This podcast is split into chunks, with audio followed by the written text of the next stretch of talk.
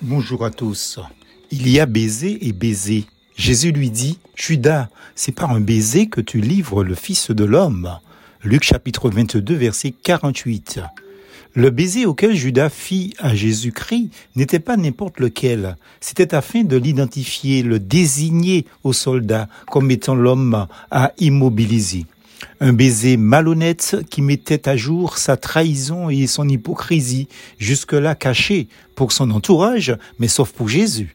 Ce pseudo-baiser de Judas feignait une approche amicale et fraternelle dans la forme, mais au fond, ce n'était que les lèvres empoisonnées d'un traite qui souillait moralement celui qui en était l'auteur, Judas lui-même, lui qui avait été un faux ami pendant plus de trois années.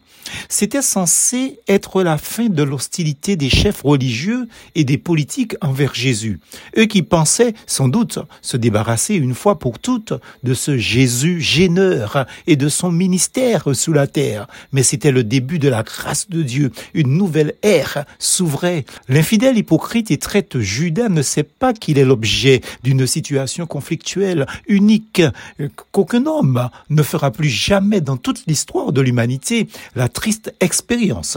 Il est le Judas, l'Iscariote, l'un des disciples, celui qui devait trahir Jésus. Jean chapitre 12, verset 4. Le caractère de cette scène n'a d'égal qu'avec sa gravité, d'où l'avertissement du Christ, semblable à une malédiction. Le Fils de l'homme s'en va, dit-il, conformément à ce qui est écrit à son sujet. Mais malheur à l'homme, par qui le Fils de l'homme est trahi. Mieux vaudrait pour cet homme qu'il ne soit jamais né. Matthieu 26, verset 24. Je vous dis, amis, qu'il y a baiser et baiser. Il y a des baisers en apparence affectueux, fraternels, qui peuvent ne pas l'être en vérité. Voilà pourquoi Paul, l'apôtre de Jésus-Christ, écrit ceci, Saluez-vous les uns les autres par un saint baiser. Toutes les églises de Christ vous saluent. Romains 16, verset 16. Comment un baiser peut être saint? Il l'est quand c'est sans arrière-pensée qu'il est donné, avec amour et sincérité, en dehors de toute forme d'hypocrisie, de mensonge, de tromperie. Un tel baiser est saint, c'est-à-dire à part. Lorsque les gens se croisent dans les rues, se rencontrent au marché, se parlent au téléphone et même sur les réseaux sociaux et surtout quand ils vont à l'église, chacun doit garder en tête cette notion du saint baiser. C'est un conseil solennel. Mieux vaut ne pas saluer quelqu'un, surtout un frère, une sœur dans la foi, au lieu de l'embrasser ou checker, comme on dit, avec lui ou elle.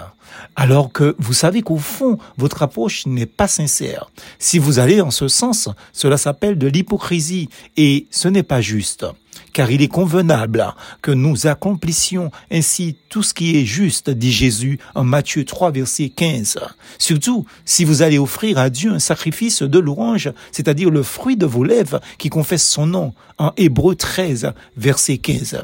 Si on n'est pas sincère avec son prochain, comment peut-on l'être avec Dieu Et puis, qu'est-ce que de telles personnes font dans la maison de Dieu, à l'église Voilà ce que dit Jésus-Christ par rapport à une telle légèreté d'attitude et de cœur. Je cite, Si donc tu présentes ton offrande, prière et chant, entre autres, à l'autel, et que là tu te souviennes que ton frère a quelque chose contre toi, laisse là ton offrande devant l'autel, et va d'abord te réconcilier avec ton frère, puis viens présenter ton offrande. Accorde-toi promptement avec ton adversaire, pendant que tu es en chemin avec lui, de peur qu'il ne te livre au juge, que le juge ne te livre à l'officier de justice, et que tu ne sois mis en prison Matthieu 5, versets 23 à 25. Si vous ne faites pas cela et que vous allez malgré tout à l'église pour chanter, prier et saluer les frères et sœurs comme si de rien n'était, votre culte est vain et n'est que le pur produit de la religiosité, du formalisme et de la tradition. C'est ça l'hypocrisie religieuse. Je vous rappelle qu'il n'y a pas plus hypocrite qu'un traître. Plus fausse en Jésus.